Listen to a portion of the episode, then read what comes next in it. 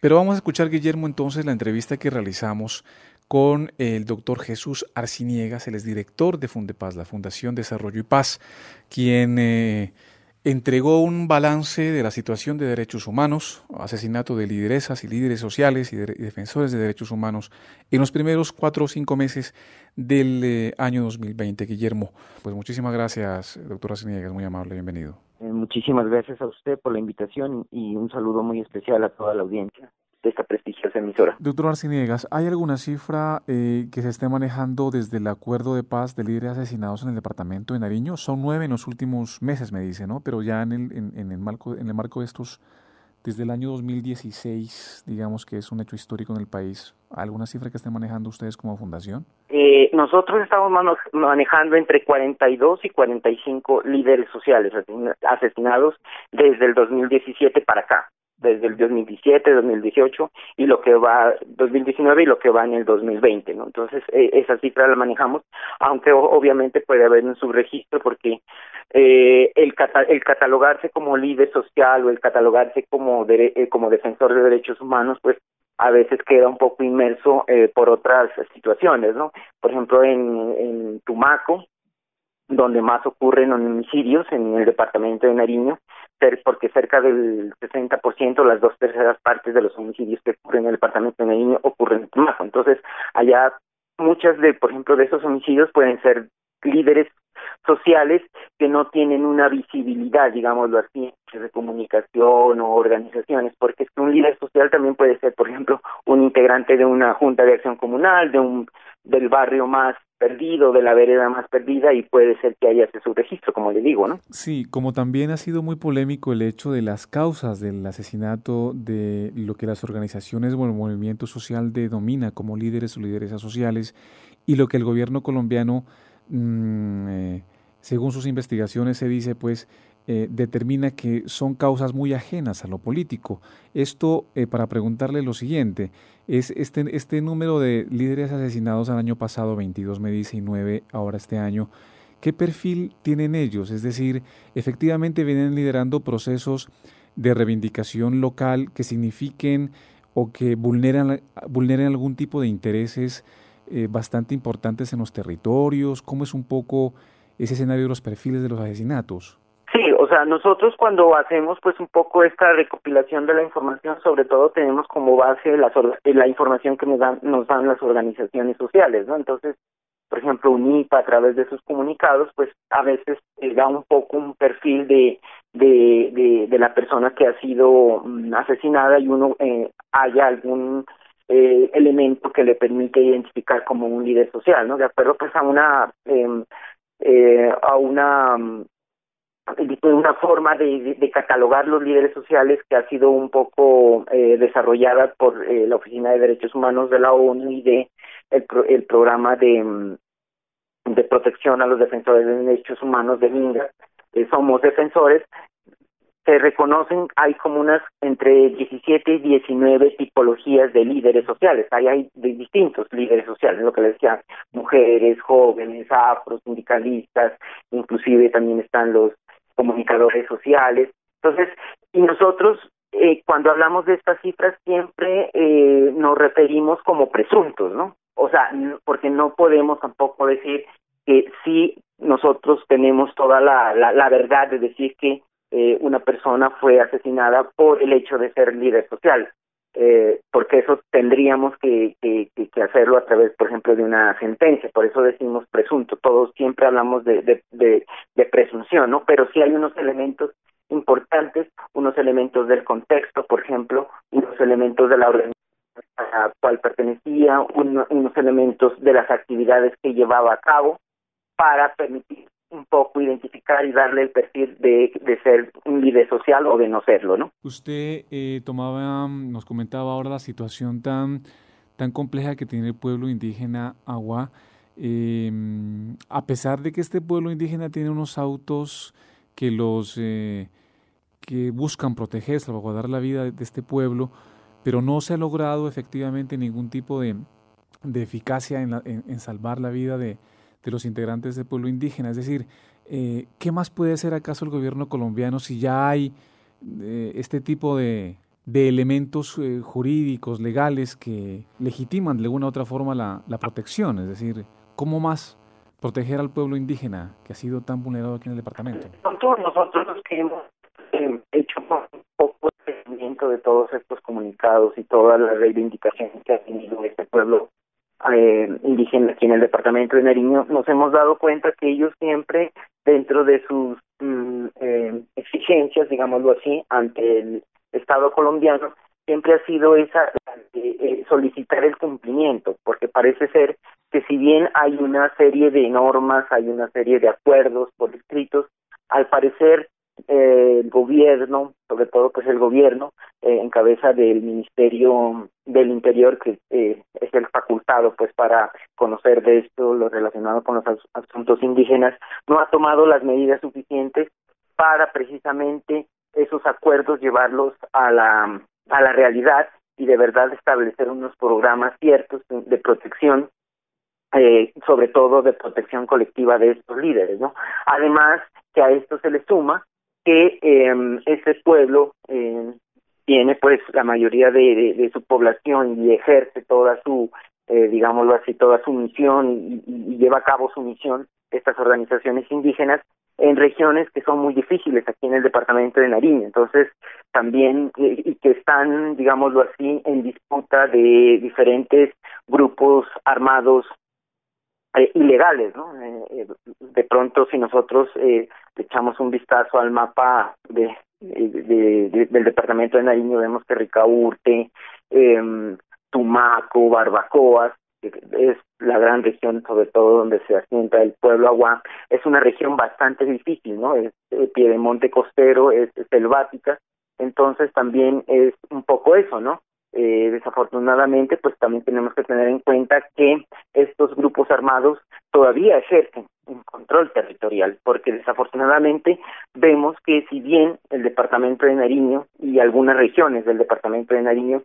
tienen una altísima presencia de la fuerza pública. Eh, no hemos visto que haya una, una mayor, una, una que, se, que eso se refleje, digámoslo así, en la protección de eh, la población en general y sobre todo de estos líderes. Entonces ahí, eh, ahí le cuento que de pronto hay tanto de largo como de ancho. Entonces no podemos decir que es por X factor o por Y factor, sino que hay muchos factores donde hace muy, muy, muy, de verdad muy difícil entrar a un poco analizar esta situación. Entonces, creo que es importante que sobre todo, pues, que eh, el gobierno empiece de verdad a implementar todos los acuerdos que inclusive han sido pactados desde hace varios años y estos siguen siendo exigencias que siguen reflejándose dentro de las eh, solicitudes que hacen estos pueblos, ¿no? Fue de carácter y de conocimiento departamental, incluso se difundió a nivel nacional también el hecho que ustedes lo colocan en su informe, doctor Arciniegas, del 22 de abril, con referencia al pueblo indígena Agua, que fue el asesinato, según se dice, pues por miembros de la Policía Nacional en el marco de la erradicación de cultivos de hoja de coca de un eh, indígena precisamente de nombre Ángel Artemio Nastacuas Villarreal. Nosotros también logramos hablar precisamente con, con, el pueblo para difundir esta, esta noticia, pero eh, del 22 de abril para acá, ¿en qué quedó? ¿Se investigó este hecho? ¿Cómo va un poco la situación en, de complicidad, si es que es así, o de, de autoría de parte de la Policía Nacional en el asesinato de este, de este indígena?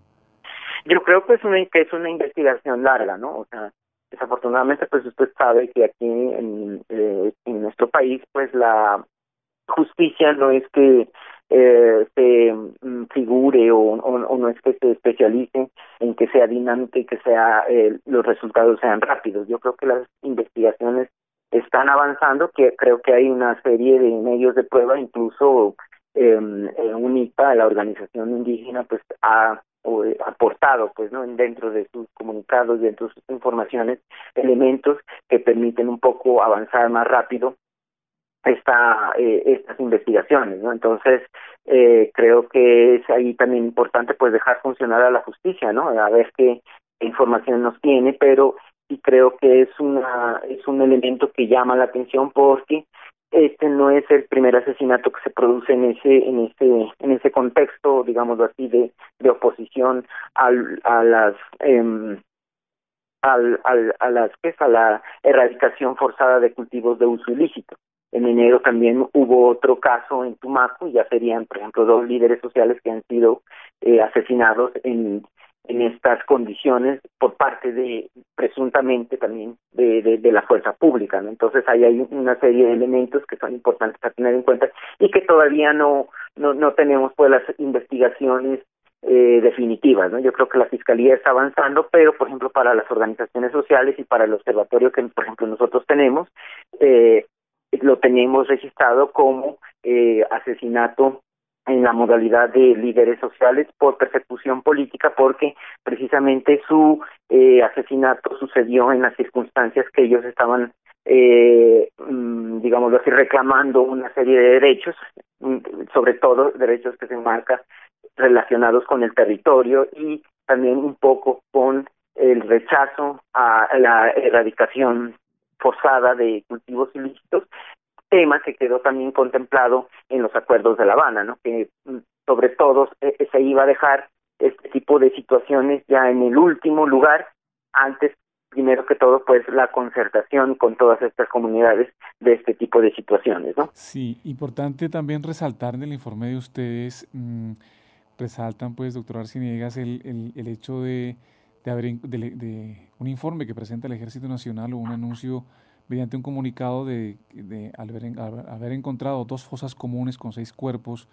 en su interior producto de unos combates, digamos, que hubo entre grupos armados. Esto para preguntarle qué grupos, si, se tiene un poco de certeza, qué grupos armados hacen presencia en el departamento de Nariño. Esa es una información un poco cambiante, ¿no? Pero de acuerdo a la información que nosotros teníamos en el a finales del año 2019, habían cerca de 12 grupos, 12 grupos armados que tenían presencia, ilegales que tenían presencia aquí en el departamento de Nariño, eh, y que tienen que ver sobre todo con algunos grupos que ya están históricamente desde hace eh, varios años aquí en el departamento de Nariño, y otros grupos que surgieron como producto de mm,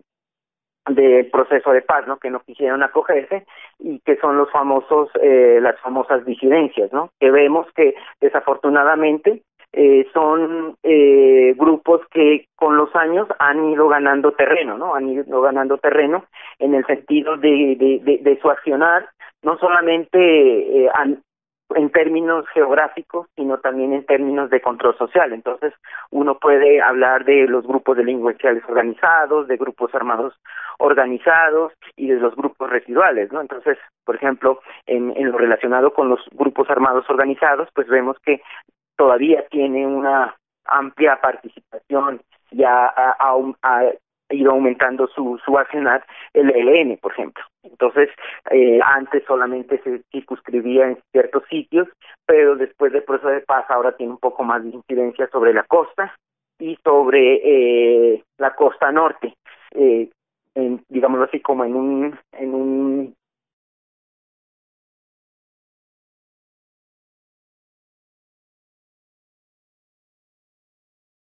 en un espacio territorial que uniría a la cordillera norte con la costa norte, ¿no? Entonces eh, también hablamos de los grupos delincuenciales organizados que sobre todo son como grupos que han sido o que están al servicio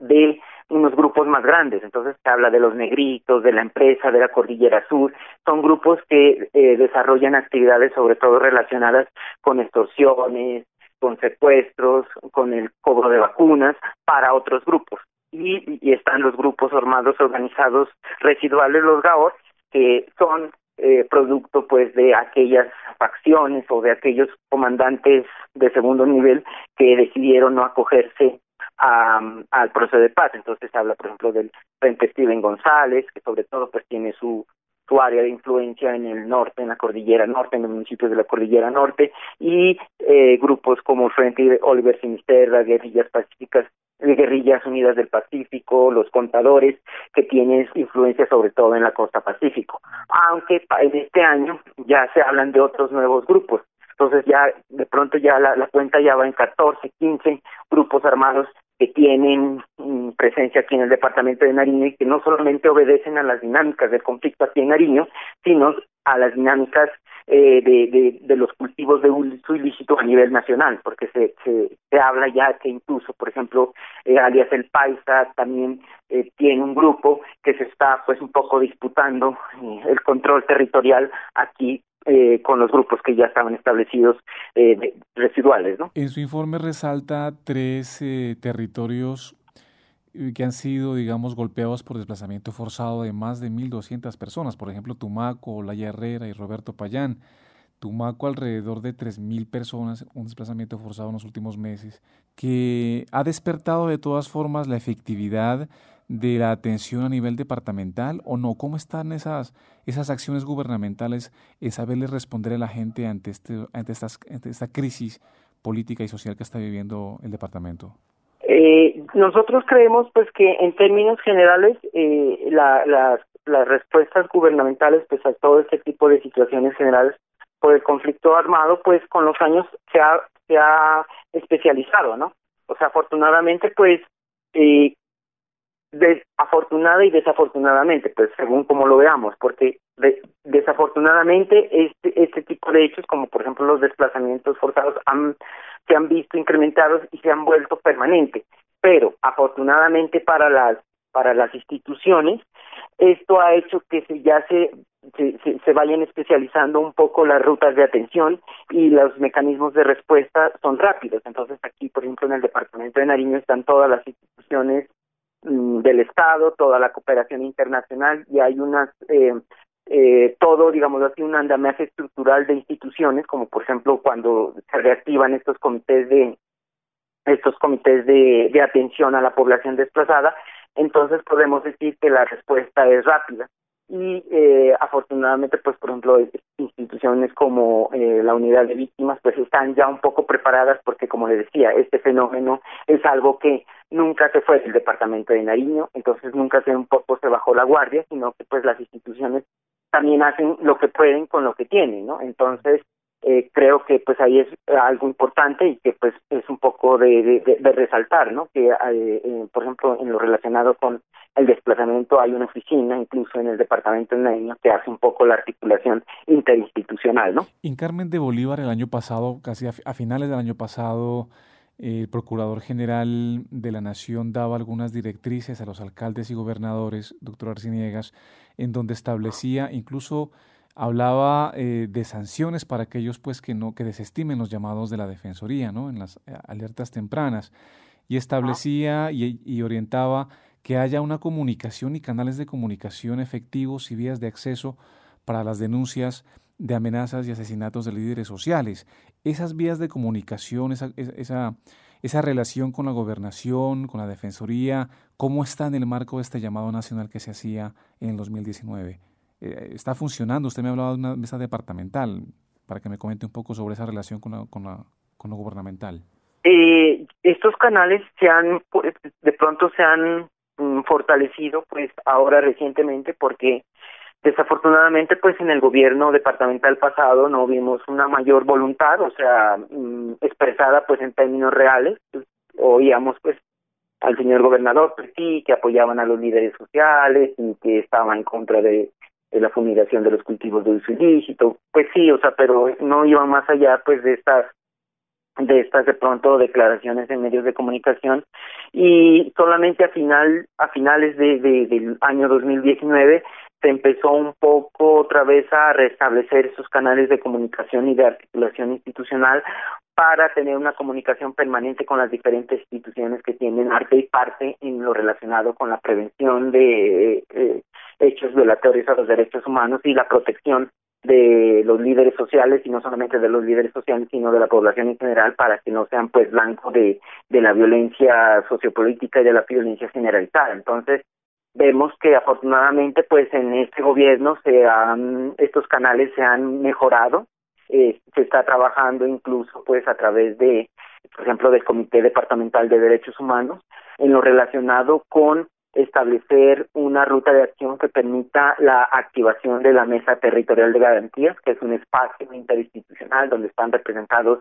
el gobierno por un lado, las organizaciones de sociedad civil por otro y las organizaciones acompañantes, organizaciones de cooperación internacional, sobre todo eh, en lo relacionado con la Oficina de los Derechos Humanos y PNU, MAPOEA, que tienen una alta presencia aquí en el departamento de Nariño, para brindar un poco ese espacio de articulación que permita eh, que las rutas y que las diferentes normas, que por cierto son bastantes en relación pues a la protección de los de los defensores de derechos humanos y de los líderes sociales, son bastantes, pero que estas se vuelvan realidad, porque a veces eh, em, del dicho al hecho pues hay un gran trecho porque hay diferentes normas dicen de cuáles cuáles son las diferentes competencias en los diferentes niveles del Estado, pero eso no se refleja en, en la realidad. Entonces, eh, y lo mismo para, para, para otros hechos, ¿no? Hay diferentes rutas de atención, pero estas rutas de atención pues se quedan solamente un poco en el papel, ¿no?